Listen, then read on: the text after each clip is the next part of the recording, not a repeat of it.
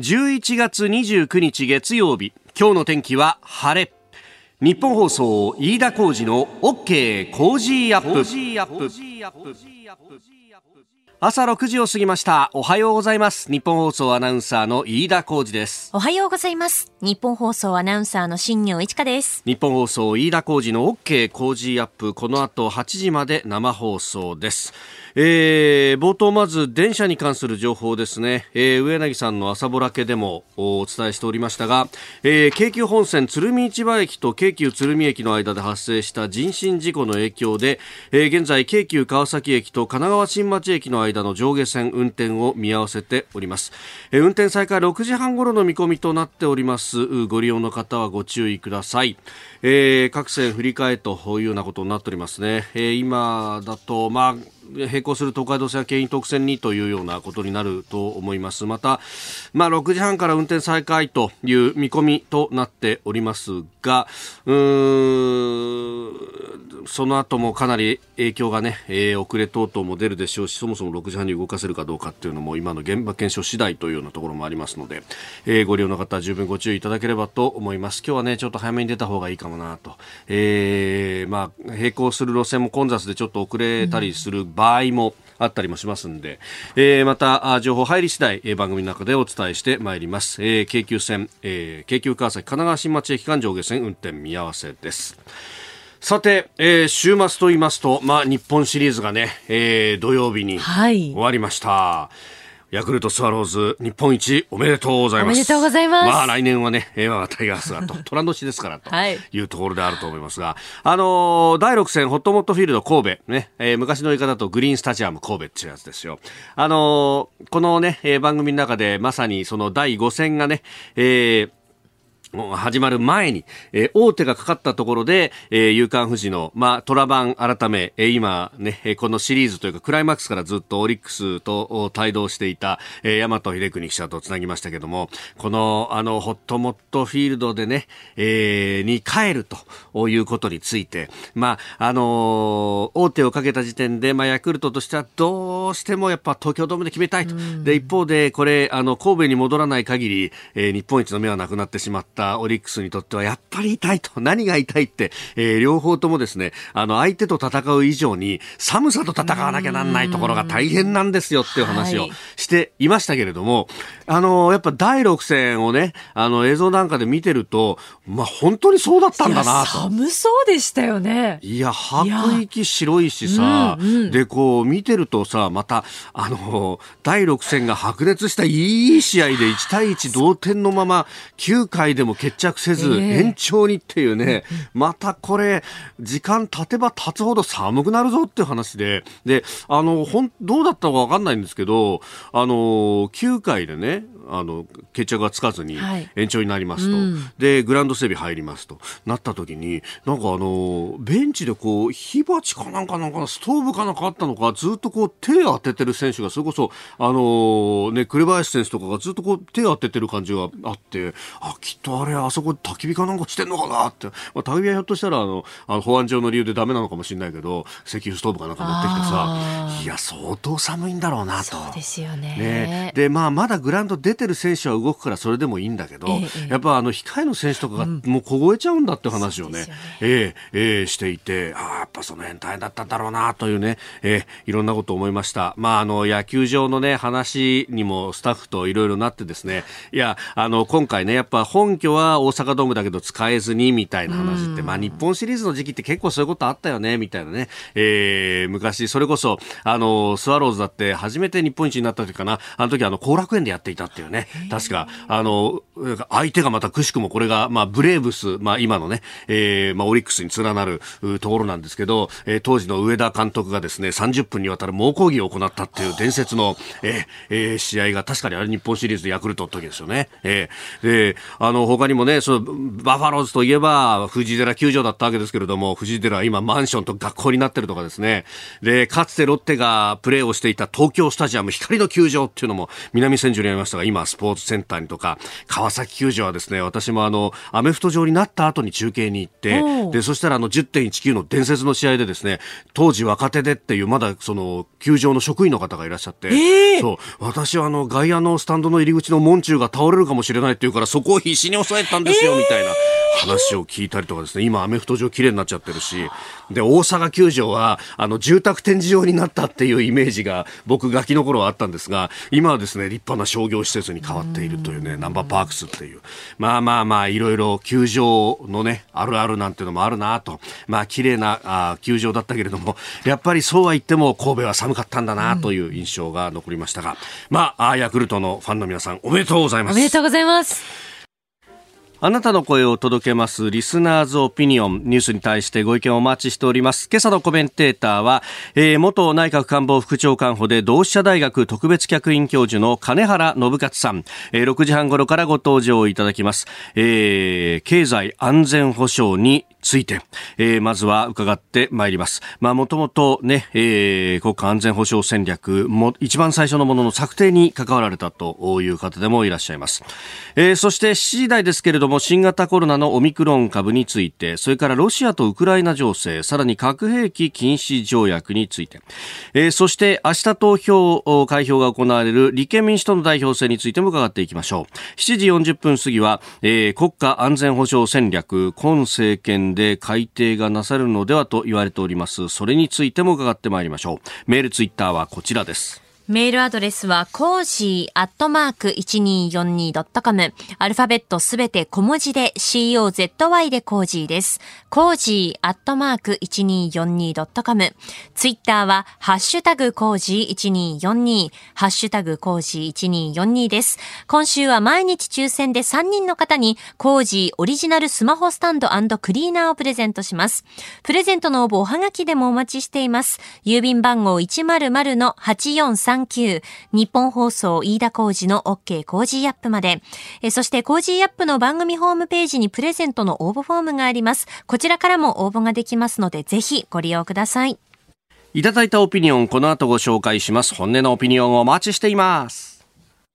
ここが気になるです。スタジオ長官各紙が入ってまいりました。今日は一面トップはバラバラという感じですね。まあ、あ週末が明けてというところですんで、特集記事でというのも多いですね。えー、朝日新聞は、アフガニスタンで、亡くなったあのペシャワール会の現地代表医師の中村哲さん、えー、殺害1ヶ月前に察知というようなですね元州知事の証言などの記事であります。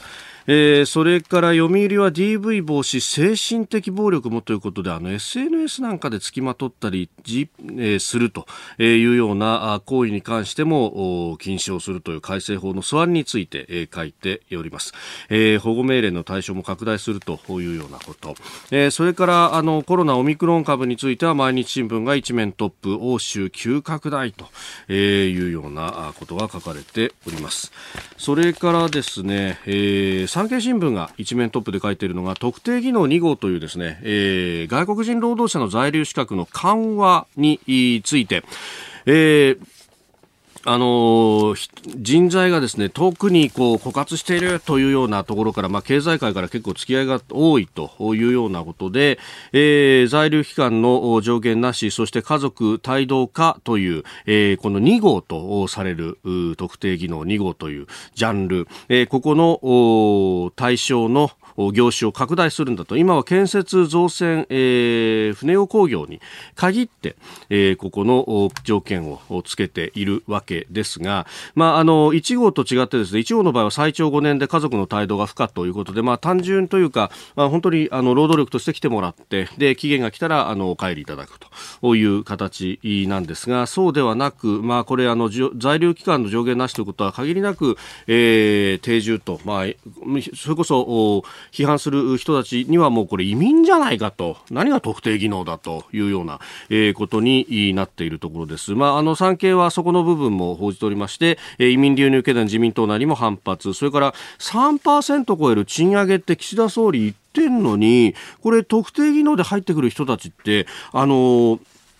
賃金水準が、まあ、あの日本の一般の労働者並みかというとそうじゃなかったりとか、まあ、もちろんねあの技能研修という部分が、えー、付加されている部分で、えー、賃金ではない形でというところをね理屈として出すこともあるんですけれどもうん結局これあの全体として、えー、賃金の平均を下げる要因にはならないかといや向こうで特定技能の人たちがこの値段で働いてんだから君たちもこれでやってよというふうに言われた時に価格競争力がつかないだろうと。えー、いうような批判も出ております。これね、えー、なんか、しれっとこういうのが出てきますけれども、え、非常にこれは気になるというニュースであります。それからですね、あの、このニュースをほうなんて言いながら見て、えー、一つページをめくる産経も3面、そして読売もですね、同じ3面に出ているんですけれども、えー、響き合うようなニュースで、武蔵野市外国人に住民投票権という、まあ、あのー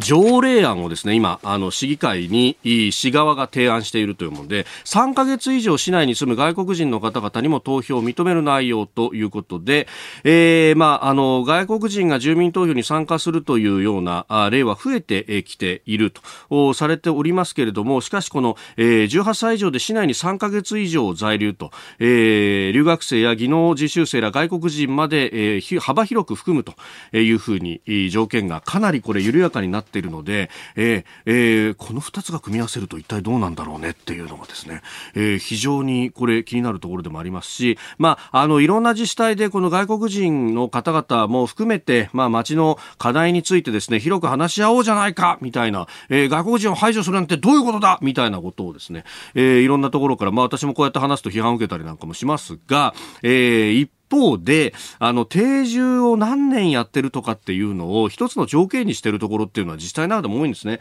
まあ、あの、3年住んだから、あの、ちょっと、ぜひ話し合いに参加してくださいとか、さすがに3ヶ月っていうのは短すぎやしないかというですね、えー、気も、いたすところでありますし、じゃあ、あの大勢来てですね、で、3ヶ月経って住民投票だっていうふうになった時に、これ実情の、あの、国政選挙の投票権と同じようなことになりゃしないかということで、えー、疑問が残ると、あるいは憲法違反の指摘だってあるぞというような、えー、まあ、名を変えた外国人参政権と考えられる憲法違反の疑いがあるというふうに指摘する、えー、憲法学者の方もいらっしゃるというようなことであります。まあ、あのー、今ね、えー、地元武蔵野市では、まあ、議員の方々がいろいろと訴えられたりとかもして、いらっしゃいますけれども、まあ、あのこの条例がですね、え、今後市議会に、まあ判断されるということなんですけれども、まあ、どういった声がね、上がってきているのかっていうのも、こう、反映しながら、おのおのの議員の方々が、その良心にのっとって判断されるということを期待したいと思います。ここが気になるでした。この時間からコメンテーターの方々ご登場です。えー、今朝は元内閣官房副長官補で同志社大学特別客員教授金原信勝さんです。おはようございます。おはようございます。よろしくお願いします。ますえー、金原さんは外交安全保障のエキスパートで、えー、いらっしゃいます。えー、第二次安倍政権で内閣官房副長官補、えー、国家安全保障局長を務められ、えー、現在岸田政権でも、うん、経済安全保障法制に関する有識者会議のメンバーとして会議に参加されていらっしゃいます。ゃいます。えー、その経済安全保障、あの、岸田内閣、この法制をするんだっていうのは、もう総裁選の時から、えー、掲げて、えー、いらっしゃいましたけれども、これ、どういう概念になるかという、まあ、非常に初歩の初歩のところなんですけれども、金田さん、どうご覧になってますか、はい、3本柱があってですね、はい、あの中国にあの機微な技術を出さないっていう、守るっていうやつですね、逆に中国が意地悪してくるので、レアアースの輸出を止めちゃうとかですね、はい、 economic statecraft って英語で言うんですけど、はい、中国の圧力に対抗するってやつですね、あとあの日本のあの科学技術とか産業技術を安全保障に生かすという官民協力なんです。で経済安保ってこれ英語にならなくてですね、日本ってあのすごい特殊な国で、経済界と経済官庁と安全保障系の防衛外務みたいな官庁完全に切れてたんですよ、戦後。ああ、関係が切れてこれ、敗戦国でしょうがないんですけども、まあ、中国が相手なので、この経済界とか経済官庁にも安全保障を考えてもらう必要があるんですよね。そこでいろんな問題が出てきてて、まあ、3本回しが立ってるんですけども、はい、これはあの、まあ、経済安保ということで、安倍政権の末からやってきて、半分ぐらいまとまってきたので、そろそろあの、まとまったものは国会に出そうじゃないかということで、岸田総理がやっていただいているとことだと思います。おまあ、その特に 3, 3つ目の科学技術の部分と、この安全保障、まあ、防衛との断絶っていうのは、あのそれこそ防衛省、自衛隊とか取材してても、一番頭が痛いんですよっていうことはよく聞きますね。あの軍事と科学技術って完全に一体化していて、はい、あの科学技術の進歩ってです、ね、ものすごいお金がいるんですよ。1000円やって3つ当てればいいっていうやつなんですけど、それ普通マーケットがやって、ね、企業がやってるんですけど、はい、安全保障も10万円やって3つ当てればいいって世界まで入っていくんですよね。1000どころじゃないんですね。そこはもう一番高いリスク取るのが、あの、安全保障の科学技術のところで、はい、だからあの国民の血税を使ってものすごいお金みんな入れるんですけれども、日本はあの年間4兆円科学者に渡してるんですよね。防衛費が5兆円なので、4兆円って結構足し,、した金額なんですよ。えー、これは、まあ、あのうちの科学会はぜ絶対に平和主義なので、はい、絶対に防衛費と協力しないと頑張っちゃってるわけですよ。日本学術会議とかそうなんですけども、はい、これなんとかしないと、えー、あのもう科学で負けるものは戦争に負けるんですよね。それはもう飛行機とか潜水艦とか核兵器とか20世紀そうだったわけですから、うちはもう10週ぐらい遅れてるので、ちょっとそろそろなんとかしないといけないという話だと思いますけどね。うん。これ、それこそこれから先、まあ、宇宙だとかサイバーだとかっていうのが注目されてきますけど、はい、その辺も含めてってこと？宇宙サイバーでですね、一番最先端、今、量子なんですよ。量子。量子力学。これで、これで10年か20年でも勝負ついちゃうんですけども、はい、量子コンピューターって発明したの日本人なんですよ。全然生きてないわけですよ。すね、外国でどんどんみんな頑張っていて、量子が出てくると、今のコンピューターの性能がもうものすごく上がっていくので、はい、これで負けた方が負けるんですよ。ね、通信から暗号からですね、はい、素材から全部変わっちゃうんですよ。コンピューターも変わっちゃうんですけども、IP アドレスがなくなっちゃいますから。全然違う世界が待ってるんですけれども、えー、今、まあ、一生懸命真面目にやってるんですけど、ここと安全保障がつながらないんです、なかなか。日本の場合は。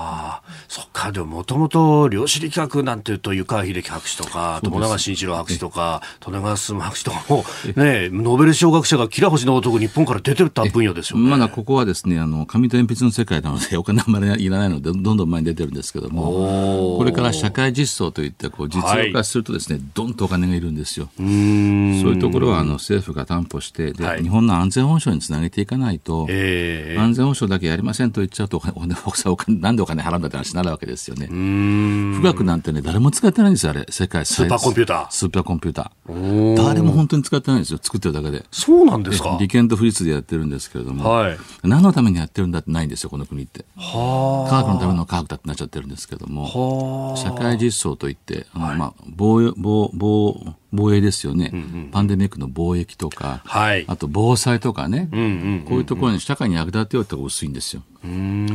に防衛はもう絶対にやらないと頑張ってる人たくさんいるので、ここはちょっとなんとかしないといけないと思ってるんですけどね。えー、今日は、まあ、安全保障分野に関しても様々お話しいただきたいと思っております。8時までお付き合いいただきます。よろしくお願いします。えー、今朝はあ元内閣官房副長官補金原信勝さんとお送りしております。引き続きよろしくお願いします。よろしくお願いします、えー、メールいただいております。あの外国人の住民投票の条例武蔵野市がね市議会に提出しているもの。まああの3ヶ月済めばこの投票の権利が得られるぞというような、えー、ことがあ言われておりますが金原さんどうご覧になりますかとメールも結構いただいてます。3ヶ月は短いと思いますよね。いくらなんでもあの半年留学の子とか1年間出稼ぎの人とか、はい、技能研修とかいろんな人がいるわけで、観光に来たらちょっと長期で夏休みようかみたいな感じでいたりするかもしれないしそ、ね,、の人にあの参政権ってあの上下水道の整備とかね、い。ろんなことを住む人のためにあのあるでしょ、それそれを3か月で上げるってのはいくらまでも早い気がしますけどね、えー、松戸市ラジオネームタムさん52歳会社員の方。それから自営業56歳船橋大輔さんからもメールをいただいておりました。お聞きの配信プログラムは日本放送飯田浩二の OK コージーアップの再編集版ですポッドキャスト YouTube でお聞きの皆さん。通勤や移動中に最新ニュースを押さえておきたい方。放送内容を少しでも早くお聞きになりたい方。スマホやパソコンからラジコのタイムフリー機能でお聞きいただくと放送中であれば追っかけ再生も可能ですし放送後でも好きな時間に番組のコンテンツを自分で選んでお聞きいただけます。ポッドキャスト YouTube に盛り込まれていないコンテンツや最新ニュースと気象情報スポーツの結果やエンタメ情報リーダーアナウンサーとコメンテーターとのフリートークさらに医師が週替わりで登場健康や病気の治療法を伺う早起きドクター。さらに肌道子さんの「いってらっしゃい」黒木ひとみさんの対談コーナー「朝ナビ」など盛りだくさんです。ぜひ日本放送のエリア内でお聞きの皆さんラジコラジコのタイムフリーでチェックしてください。えー、では7時台最初に取り上げるニュースはこちらです。新型コロナオミクロン株を警戒。政府が水際対策を強化。南アフリカで確認された新型コロナウイルスの新たな変異株オミクロン株の日本への流入を防ぐため政府は9カ国を対象に水際対策の強化を始めました。オミクロン株については WHO 世界保健機関が懸念される変異株に指定。各国でアフリカ南部からの入国を制限する動きが広まっております。イギリス、ドイツなどヨーロッパ、それからオーストラリア、香港などでもこの新たな株の感染が確認されたと。うんいうことで、まあ、あのそれこそ当該国からの渡航禁止というふうにね打ち出すような国もありますがこれどうご覧になりますか？あのパンパンデミックは初動なんですよね。初動。初動は厳しい方がいいんですよ。で日本は島国なので、はい、あのやいに紛れて国境を越える人はいませんからええバンと閉めてですね、え様子を見てないとあの最終解決はワクチンしかないのでワクチンが出てくる前にバッと広がると何人も死んじゃいますから、はい、まず一回ガンと閉めてそれからゆっくり開ける。ゆっくり閉めて、閉めるといいことはあんまないんですよ。閉めてからゆっくり開けていけばいいんで、はい、初動を厳しくやらないと、広がっちゃうとまたとんでもないことになりますよね。感染力がまだよくわからないって言われてますけど、結構強いらしいので、注意した方がいいと思いますけど。まあ、そのあたりで、えー、日本政府の対応策としては、南アフリカだとか、ジンバブエだとか、ナミビアだとか、9カ国を対策強化の対象として、えー、入国後10日間、えー、国が指定する宿泊施設にとどめる停留措置という形になっています。一応は入れるということになるね、ちょっとそこ、まあ、数が少ないのかもしれないんですけどね、ヨーロッパに比べると、コントロールできると思ってるのかもしれませんけど、はい、まあ、基本はでも、きつめきつめに初動動いた方がいいと思いますけどね。うん。そうすると、まあ、あの当該国からは、まあ、来ないでくださいねもう入れないとかですね。うん直行便も入れませんよと言って、ボンとやっちゃうというのは。ええこれはあの強権発動ですけど、はい、詐称の詐称、まあ、取り消しというか買いませんって言ってバシャッと切っちゃうのはできるのでそれはあのやった方がいいのかもしれませんけどね。まあ、どのくらい厳しいかわからないんですけども、はい、この感染力とかね毒性が。えええ初めでもパンと決めて切っとかないと、入れたって毒性きつかったっていう話になると、もうみんなこう感染が広がっちゃうわけですよね。そうですよね。国民を守るって先に考えないと、来る人はかわいそうですけど。うん。これね、イスラエルなんかはもうドーンと閉めて、もう来るなっていうふうにやってますよね。そうそうまあ、そういうふうにする国はあると思いますし、まあ、イスラエルは準戦時ですからね。常に戦時。毎日が準戦時ですから。強権発動は平気な国ですから。ああ。その辺っていうのは、まあ、まあ、国情によっても違うとそうですね。日本は戦争中にあのすごい動員かけて、はい、すごい数が死んでいるので、政府結構慎重なんですよね、強権発動に、日本政府って。怖怖がるんですよ。批判されるんじゃないかなって言って、はい、じわじわやりたがるんですけど、いざと時はやっぱり動かないと政府が、政府の仕事ですからね、憎まれ役もやらないと。なるほど。まあ、その辺、以前、金田さんご出演いただいたときに、やっぱ普段から、こう、訓練をして、動かしてる筋肉は動くんだけれどもって話をされてましたよね。地震チームなんかすごい早いですよ。24時間でものす何十万と動かすんですけど、人を。はいパンデミックチームは100年ぶりだったので、ちょっと初めもたもたした。もう1年間、あの、訓練してますから、はい、あの、迅速に動いてほしいと思いますよね。うん。まあ、この辺ね、ワクチンと、それからその薬の方も抗体カクテルだとか、まあ、えあるいは経口の薬というのも、まあ、今後緊急承認されるだろうと言われておりますが、道具立てはようやく揃ってきたって感じですかね。そうですね。とにかく、まあ、ワクチンができなかったって恥ですよね、この最先端を走ってる日本が。あの、国産が。え国力を上げて危機に立ち向かうっていうのをちょっとややらないと。だから日本人って一遍こう動き始めると早いんですよ。ワクチンもすごいスピードで打ちましたし、まあ、どんどんやっていかないといけないと思いますけど、政府のあの金の傾聴が問われるんですよね。危機管理に失敗した政府はすぐ死ぬんですよ。即死。即死。即死。即死。で、あの、慣れてない危機管理が辛いんですよ、やっぱり。パンデミックみたいな。頑張っていただきたいと思いますけど。あね、あの、6時台にもお話しいただきましたけれども、この、まあ、政府が科学技術予算金出さなきゃいけないっていう、まさにこのワクチンも、アメリカなんかは国防の予算からガンガン入れて、で、あっという間に作ったっていうのがありましたよね。モデルナなんてあれ、あの、国防省系ですよ。国防省系。ええ。一気にあの、一気になんか保健省の方に行っちゃいましたけども、あの、こういう国民のあの健康とか、まあ、安全とかはですね、民間企業が払わないお金を政府が払うんですよ。それで前に出ていくのが科学技術の進歩なので、儲からないですよね。下手すると。でもお金を入れるっていうのは、それは国民の安全とかかかってるからなんですよ。でそういうところを頑張らなかったら、じゃあなんでお金使ってるんだって話になりますよね。科学のための科学じゃないですからね。どっかで、血税使ってるので、はい、どっかであの頑張ってもらわないと、やっぱり元が取れないじゃないかって話になるんですね。えー、新型コロナオミクロン株についてでありました。では、この時間取り上げるニュースはこちらです。ロシア・ウクライナ情勢、バイデン大統領が両国の大統領と協議へ。ロシア軍がウクライナとの国境地帯に部隊を集結させている問題に関連してアメリカのバイデン大統領は26日ロシアとウクライナ両国の大統領とそれぞれ協議する可能性を示唆しました。ロシアは軍の集結やウクライナへの軍事侵攻を否定していますがウクライナとアメリカそして NATO は攻撃を仕掛ける可能性があると懸念を表明しています。えー、9万人規模の部隊が集められているという発表がウクライナの国防省側からあったということなんですがなんだか妙にきな臭くなってきましたねここ。陸上自衛隊の半分以上ですよね。ああ9万というと。軍勢として。15万しかいませんからうちは。うんそうか。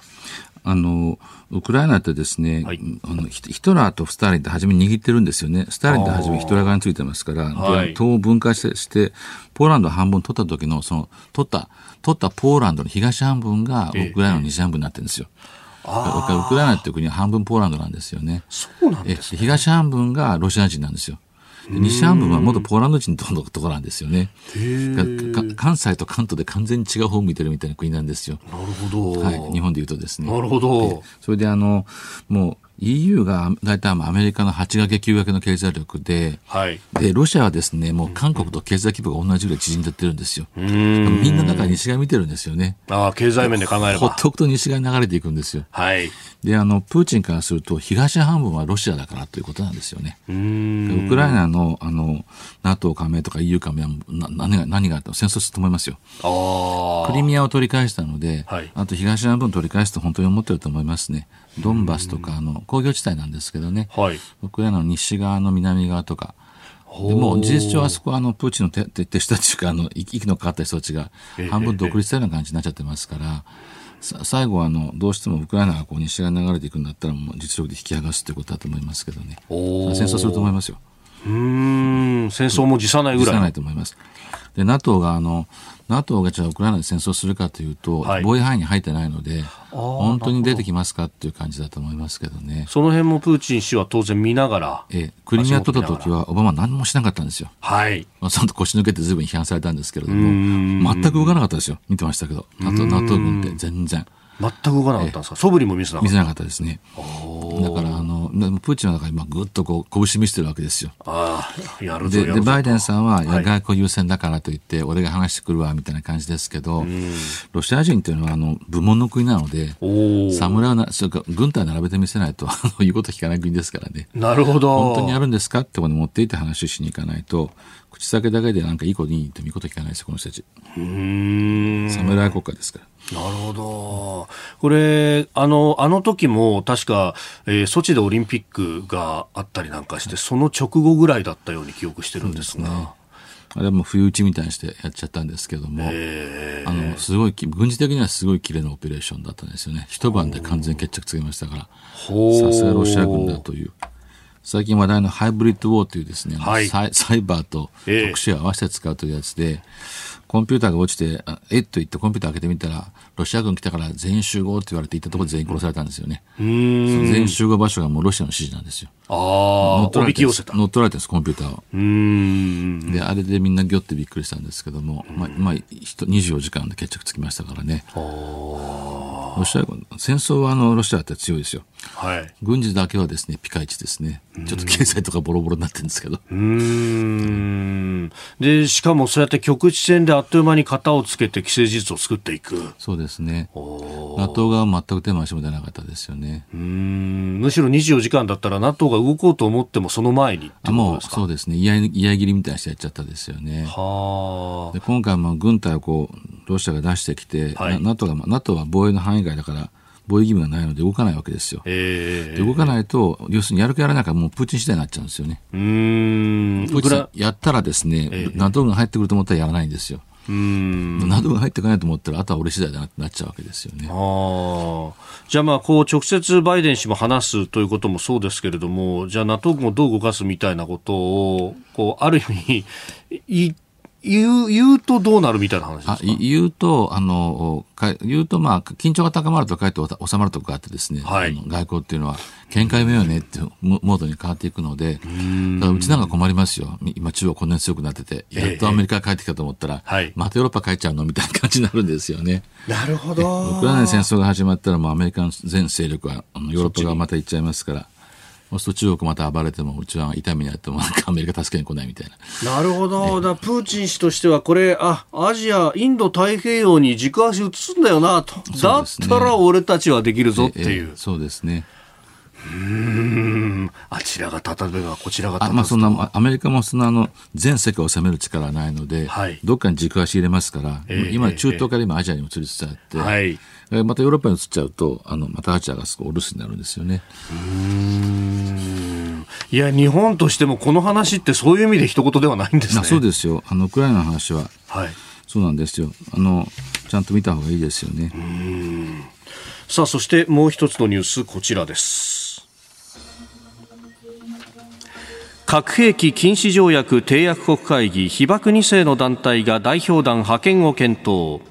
被爆2世で作る全国被爆2世団体連絡協議会は昨日、長崎市で全国交流会を開き、来年3月にオーストラリア、あごめんなさい、オーストリアですね、えーウィーンで開催される核兵器禁止条約締約国会議に、えー代表団の派遣を検討することを確認しました。えー被爆2世を条約の対象に含めるよう求める方針です。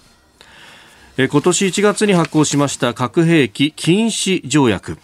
えー第1回の締約国会議は来年の3月にウィーンで開かれるということになっております。まあ被爆2世の方々が、あーまあ、我々も含めるようにということを、まあ、訴えるようであります。まあ、日本の国内でも様々議論のあるところですが、これは。あの核の廃絶が理想だっていうのはその通りで、うちは被爆者の方がおられるので、発信力が強いですからね、はいそこは頑張っていただいたらいいと思うんですよ。日本で完全に欠けてるのが、あのじゃあ足元の核抑止の話どうするんだっていうのは議論が完全に落ちてるんですよ。みんな両方やるんですよ。核の廃絶の理想の議論と、はい自分の核抑止って、まあ、安全保障の議論とですね、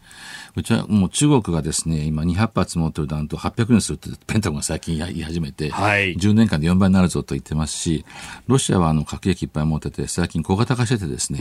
彼らは先に使うってもう公言してるんですよね。はい。国が広すぎるので。で北朝鮮核持っていて、今一番核兵器の脅威にさらされるのって世界中で日本なんですよ。でそのじゃあ日本のその核抑止とか安全をどうするかっていう話と、この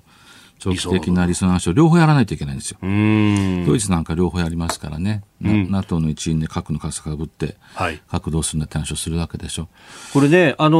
ー日本では報じられるのはむしろこうドイツが理想の部分で、えーこの締約国会議のオブザーバーで参加するということでアメリカの核の傘でも守ってもらってるドイツ様だって参加するのになぜ日本は参加しない？みたいなことをこう議論されるドイツはもう独立した時点からあのイギリスとフランスは核兵器を持って自分だけは持ってないので、はい自分がやられると思うわけですよ、ソ連に。反撃できませんから。うん。だから、あの、核の傘についても、もう必死なんですね、アデナワの時代から。はい。NATO 核っていうのができて、NATO で独自の核を管理してるんですけども、ええこの、これもだから、まあ、一言で言うとドイツ問題だったんですよね。うん。戦後一貫して75年間、あの、核兵器でどうやって自分を守るかって考えてきた人たちなんですよ。はい。うちはこれ全くやってないので、あの、こういうじ現実のあの核抑止の話をちゃんとやりながら、はい長期的に核をどうやってコントロールするかって話を考えようよって話になっていくからですね、軍縮軍備管理って話になっていくんですよ。うん。理想だけ言ってると、今、今の核兵器でどうなってるのとかですね、はいどうやって自分の安全を守るのっていうのを飛ばしちゃうと、理想が理想で止まっちゃうんですよ。うん。今の現実論と理想論を両方合わせないと政策論にならないんですよね。うん。今これができないんですよ。ああ、どっちかになっちゃうそうですすね。どっちかになっちゃうんですよね。冷戦時代の名残で、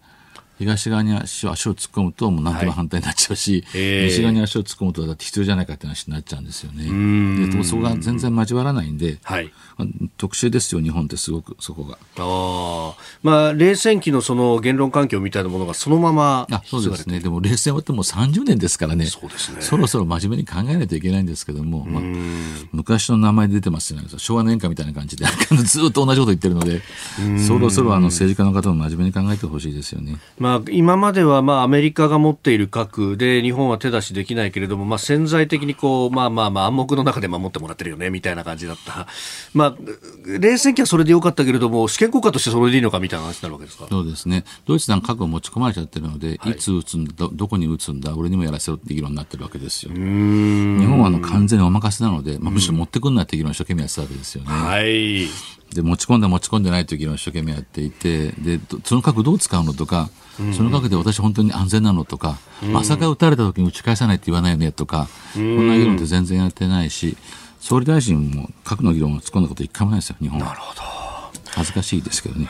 以上、おはようニュースネットワークでした。さあ、それでここで番組からのお知らせです。再来週12月13日月曜日からの1週間、 Cozy up は特別企画でお送りします。12月もニュースは動きます。ついに開催される民主主義サミット、そして臨時国会。ようやく見えてきたのか、コロナ禍の出口。しかしオミクロン株は、もやもやの多かった2021年からのリベンジを目指して番組ではいち早く、2022年、日本復活への道筋を探っていきます。コメンテーターは6時台前半から腕をブルンブルンに回しながらの登場ですお。肩は温まっています。13日月曜日ジャーナリストの須田慎一郎さん。14日火曜日は朝日新聞編集員で元北京ワシントン特派員の峰村健二さん。15日水曜日は自由民主党参議院議員の青山茂春さん。16日木曜日明治大学准教授で経済学者の飯田康之さん。17日金曜日外交評論家で内閣官房参与の三宅邦彦さんです。さらにゲストもこうご期待。えー、そしてプレゼントは備蓄を放出ではなく、新米千葉の美味しいお米、コージー米をドーンと100名様にプレゼントでございます。12月13日月曜日からの1週間、飯田浩二の OK 工事アップ、本当に、もろもろ、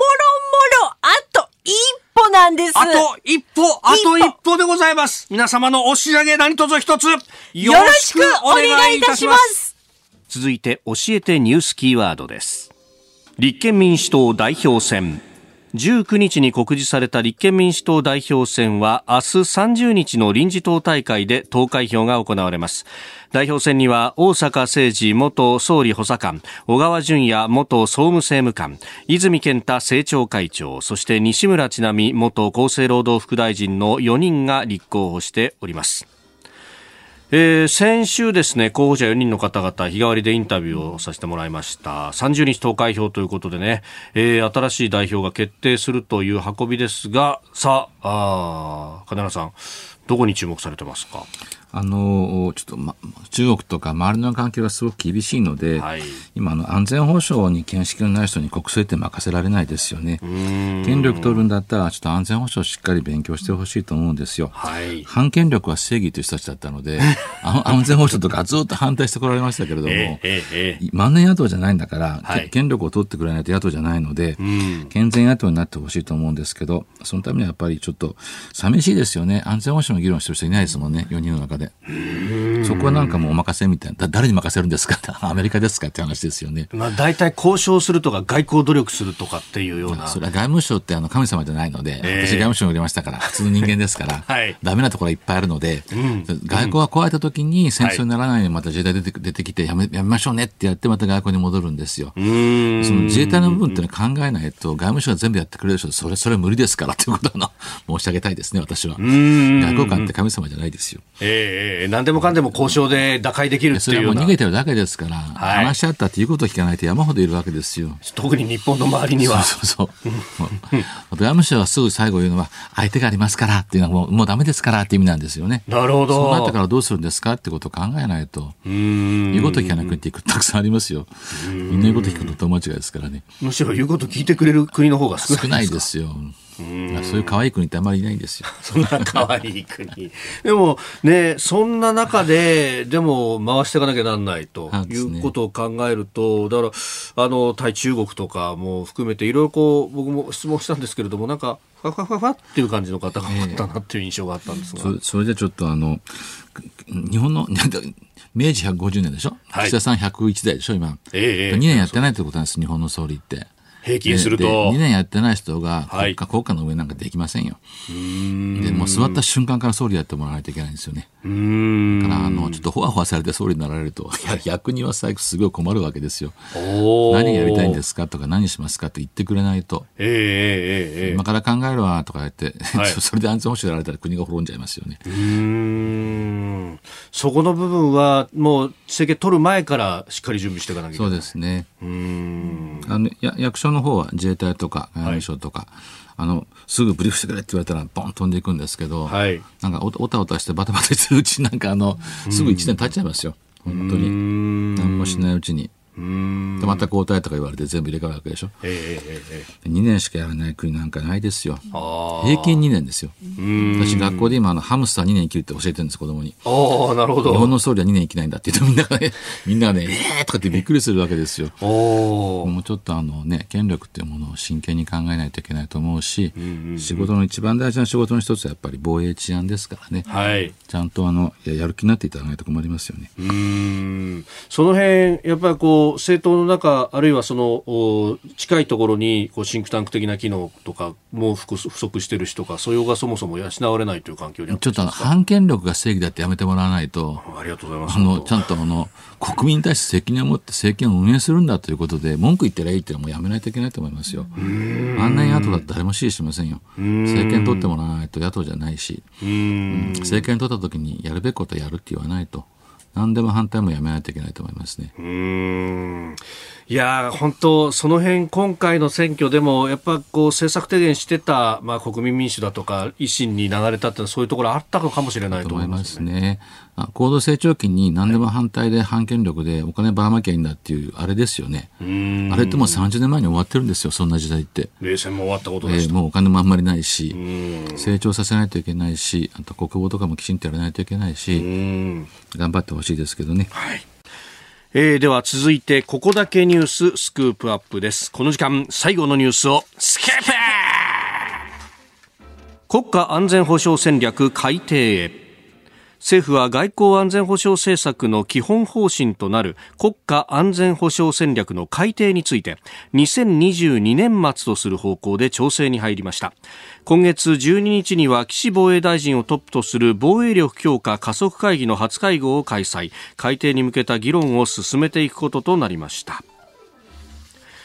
えー、国家安全保障戦略。安全保障政策の基本方針基本指針ですが第二次安倍政権下2013年12月に策定されました。これ最初に作ったそのタイミング。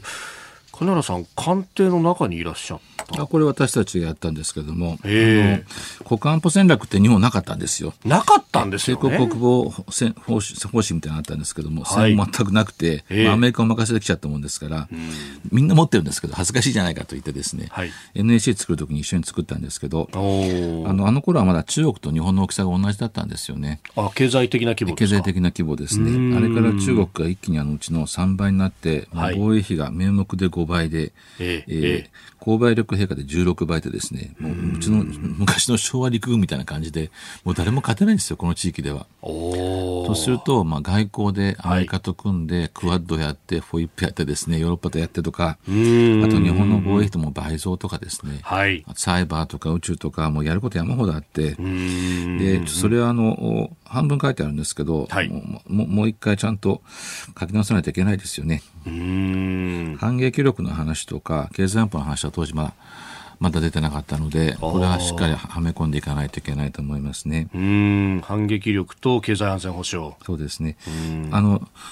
安倍総理の時にですね、はい、1000キロのミサイルって入れたんですよ。500キロが短距離ですから、そこから先は中距離になるんですけど、はい、日本だけこの辺で中距離持ってない国でですね、みんな刀持ってて、うちだけ果物ナイフっていう状況だったんですけども、なるほど。ちょっとおかしいって話で入れてもらったんですが、えーえー、あれあの、えー、国内に上がってくる敵を叩くっていうミサイルになってるので、はい、沖縄とかに上がってくる敵を叩くんですけども、外国に撃っちゃいけないってなってて、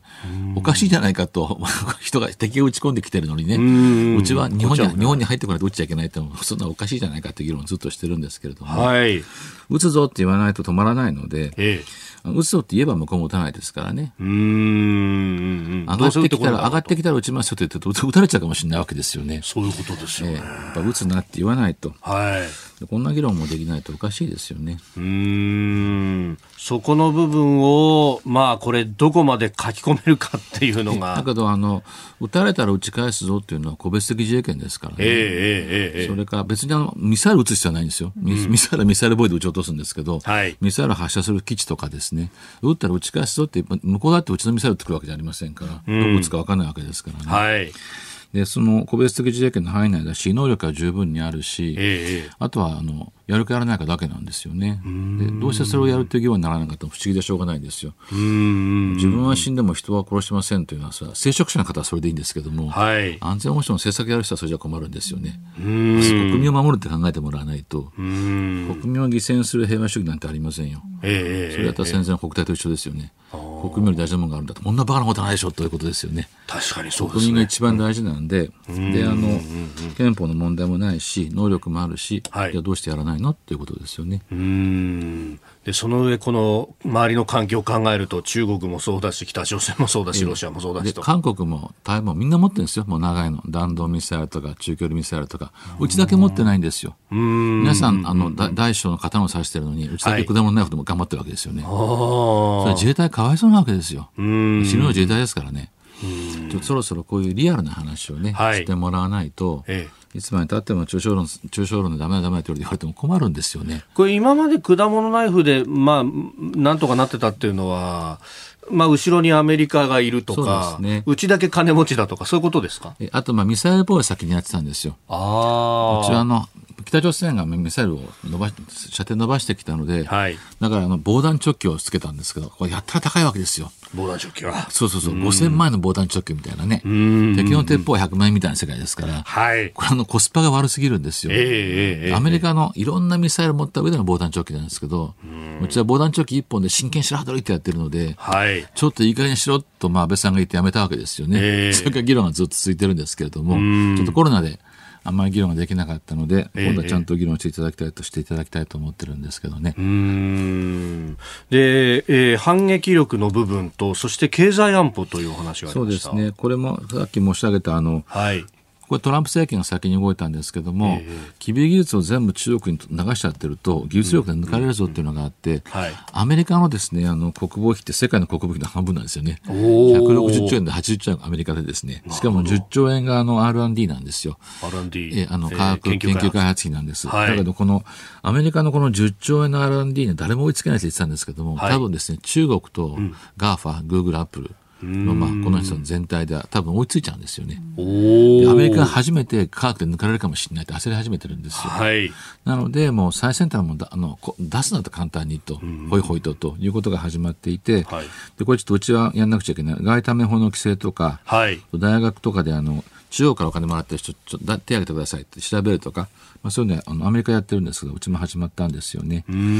と逆に中央から占めてくるのがあるのでレアアースとか。あこの札プライチェーンを強靭化しておかないと、突然なんかレアアイスが止まって、はい、えっとか言ってですね、ええ半導体作れませんとなると困るので、その辺のはちょっと強靭性も上げていくとか、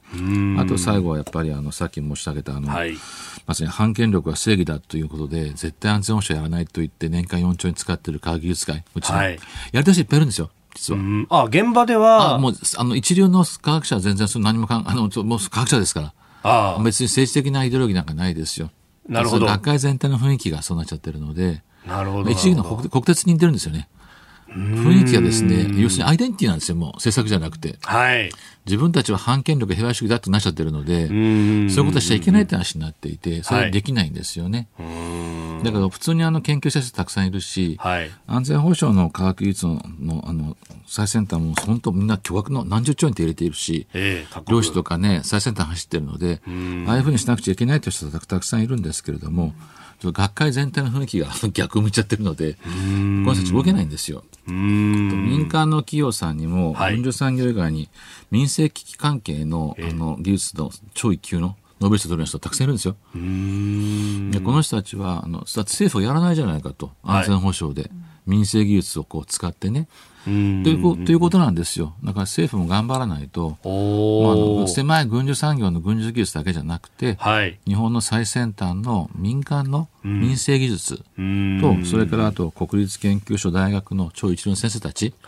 のはい、あの才能と力をどう安全保障に生かすかという仕組みがないんです、この国って。今やっとこの議論が始まったんですよ。まだちょっと予算がね、アメリカが20兆円とうちが2000億とかね、ちょっと桁が、なるほど、桁がちょっと、桁が違う。えー、産業保護政策じゃないので、はい、半導体産業を守るっていう話じゃないんですよ。世界最先端の半導体に出るし、うん、半導体だけじゃなくて先進コンピューティング、量子でどんどんどんどん前に出るって話なので、だから10兆円って話になるんですよ。そこに持っていかないといけないんですけども、はい、このこの75年がやってこなかったので、えーえー、仕組みもポリシーもなんもないんですけど、やっと経産省さんが腰が上がったので、はい、ぜひが力がある役所ですからね、ぜひ頑張っていただきたいと思ってます。そこの橋渡しみたいのっていうのは、この、まあ、企業と、そして安全保障関係の省庁であるとか、はい、そのニーズの部分とっていうのは、これ、なんかこう会議体みたいなのを作ったりとか、そういうことするんですか？あのアメリカダルパっていうのがあるんですよ、えー、だからお金まず入れとかいるんです。あまず器で、器がまず4兆円はですね、あの、J、まあ、科学技術振興財団、JST とか、これあの、文科ですけど、ネドとかね、これ経産省で、どっかの財団にポンと落とすんですよ。2兆円、1兆円ってこうやって。それがこう大学とか落ちていくんですね、研究所に。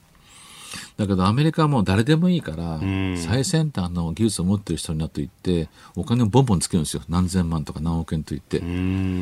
審査は厳しいんですよ。はい、日本はこの審査機関がないんですよ。みんな財団に配っちゃうんですよ、お金をこう2兆円、4兆円。厳しい審査でどんどんお金をつける。モデルナここから来たんですよ。君やってみなって言われて、それでもう若い子はどんどん会社作っていくんですよ。ベンチャーがいっぱい生まれるんですよね。うちもちょっとそれやらないと、あと拠点がやっぱり必要で、はいお金を大学に入れちゃうと、やっぱりあの、安全保障やりませんって話になっちゃうので、私あの、漁師とかですね、サイバーとかに特化してもいいから、はい、横須賀近辺に大拠点を作って、政府が年間1兆円ぐらい入れてですね、でも自衛官も産業界も学者も大歓迎ですとやって、世界からも、まあ、西側の科学者大大歓迎ですとやって、自由に研究してくださいみたいな、年間1兆円出しますみたいな。イスラエルこれやってるんですよ。イスラエルが。ベールシェバで。あそうなんですね。っていうとこがあって、あの、つくばみたいに作ったんですね。日本の企業もいっぱい行ってますよ。最先端のことやってて、あそこからボンボン新技術が出てくるんですけど、ちょっとこうこういうところにお金を入れた方がですね、はい、成長するし、乗数効果も大きいし、ばらまくだけじゃなくて、こういうところにお金入れてほしいですよね。なるほど。えー、国家安全保障戦略今日のスクープアップでした、えー、このコーナー含めポッドキャスト YouTube ラジコタイムフリーでも配信していきます。番組ホームページご覧ください。あなたと一緒に作る朝のニュース番組飯田浩二の OK コージーアップニッポン放送の放送エリア外でお聞きのあなたそして海外でお聞きのあなた今朝もポッドキャスト YouTube でご愛聴いただきましてありがとうございました。飯田浩二の OK コージーアップ東京有楽町のニッポン放送で月曜日から金曜日朝6時から8時まで生放送でお送りしています。番組ホームページでは登場いただくコメンテーターのラインナップや放送内容の原稿化された記事など情報盛りだくさんです。また公式ツイッターでは平日は毎日最新情報を配信中。ぜひこちらもチェックしてください。そしてもう一つ飯田浩二アナウンサーの「夕刊富士」で毎週火曜日に連載中の飯田浩二の「そこまで言うか」こちらもぜひご覧になってみてください。12月は忙しい季節。ぜひニュースチェックは AM、FM、ラジコはもちろん日本放送のポッドキャスト YouTube でチェックしてください。